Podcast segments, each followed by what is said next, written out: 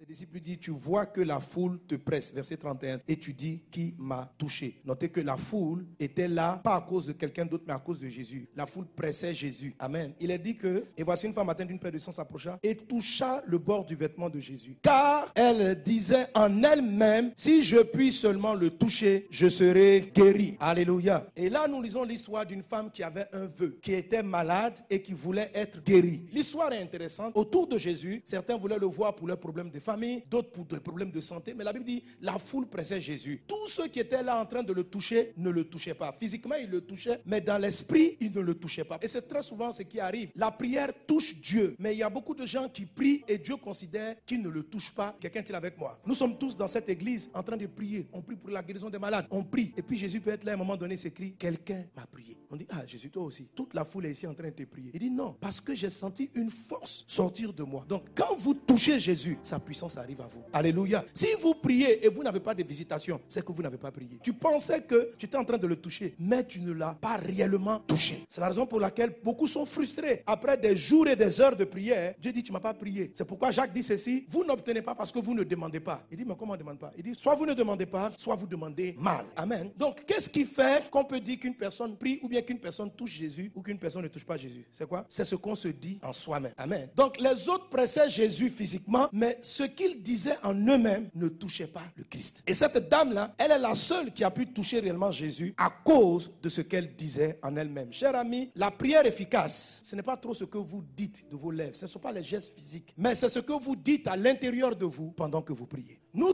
nous sommes en train de prier, mais nous ne pensons pas aux mêmes choses. Ce sont les pensées du cœur, ce que les hommes ne voient pas, qui qualifient certaines prières ou qui disqualifient certaines prières. Que le Seigneur t'accorde la bonne manière de penser qui va révolutionner, qui va te donner d'avoir la victoire. Alléluia. Et un autre texte nous montre cela dans le livre de Luc chapitre 18 à partir du verset 11. Deux hommes montèrent au temple pour prier. L'un était pharisien et l'autre publicain. Le pharisien debout priait ainsi en lui-même. Oh Dieu, je te rends grâce de ce que je ne suis pas comme le reste des hommes qui sont ravisseurs, injustes, adultères ou même comme ce publicain. Je jeûne deux fois la semaine. Je donne la dîme de tous mes revenus. Le publicain se tenait à distance, n'osait même pas lever les yeux au ciel, mais il se frappait la poitrine en disant, oh Dieu, sois apaisé envers moi qui suis un pécheur. Maintenant voilà la réponse de ce que Jésus dit. Je vous le dis, celui-ci, le publicain, descendit dans sa maison justifié plutôt que l'autre. Car quiconque se lève sera abaissé et quiconque s'abaisse sera élevé. Ce que Dieu est en train de dire, c'est que le gros pécheur de publicain a été justifié. Autrement dit, pardonné de ses péchés et exaucé. Tandis que le pharisien,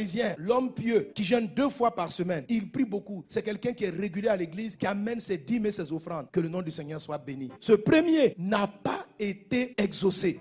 Pourquoi le pharisien n'a pas été exaucé? À cause de ce qu'il disait en lui-même. La Bible insiste sur ce qu'il disait en lui-même, pas ce qu'il disait à l'extérieur. À l'extérieur, on pouvait entendre la louange. Oh mon Dieu, qui est bon comme toi. Mais pendant qu'il disait ça de ses lèvres, en lui-même, il pensait à autre chose. Et c'est ce qui a fait que sa louange n'a pas touché le ciel et il n'a pas été exaucé. Qu'est-ce qu'il disait en lui-même? Il était en train de méditer sur son voisin à l'église. Pendant qu'on chantait, Oh mon Dieu, qui est bon comme toi. Il voit une fille, elle arrive, elle a boucle d'oreille ici, boucle d'oreille, 4, 4. Elle est là, elle est bizarre. Et puis elle est rasta. Oh mon Dieu, bon. Les gens même ne respectent pas la présence de Dieu. Quoi. Comment tu peux venir à l'église comme ça? Mais c'est ce qu'il faisait. Il n'a pas dit je ne suis pas comme un publicain. Il dit ce gars-là, moi je ne suis pas comme lui. Ce qu'il disait en lui-même était un jugement de son voisin pendant qu'il chantait. Cette pensée-là l'a disqualifié. Mes amis, ce qui fait que tes prières ne marchent pas, c'est ce que tu te dis en toi-même pendant que tu pries. C'est pas ce que tes lèvres prononcent. Tu demandes un voyage, mais tu penses à quoi pendant que tu demandes le voyage? Tu demandes l'argent, tu penses à quoi? Est-ce qu'on est ensemble? Vous voyez souvent, parce que vous êtes trop pieux, vous pouvez vous disqualifier. Parce que ton voisin qui est bizarre, tu ne sais pas ce qu'il demande à Dieu. Le publicain en ce moment-là, tout ce qu'il demandait c'était pardon. Dieu, j'ai péché contre toi, je ne suis pas digne. Oh Dieu, aie pitié de moi. Ce que je fais dans la vie là, c'est pas bien, j'ai pitié. Maintenant, toi, tu es en train de te disqualifier. Pourquoi il s'est coiffé comme ça? Pourquoi? Pourquoi?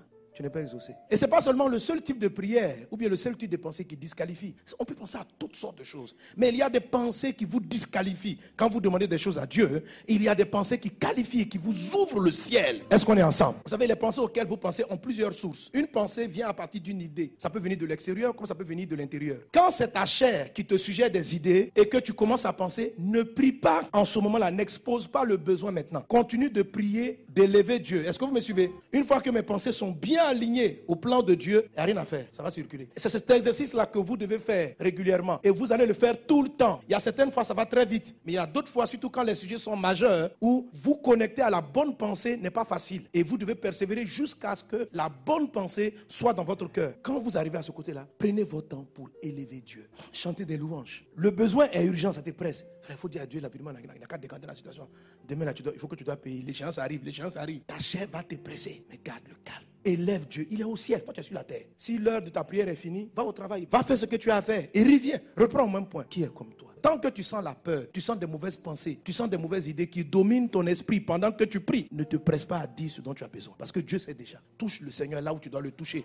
Et tu verras des choses extraordinaires se produire dans ta vie. Donne un Amen à Jésus. Alléluia.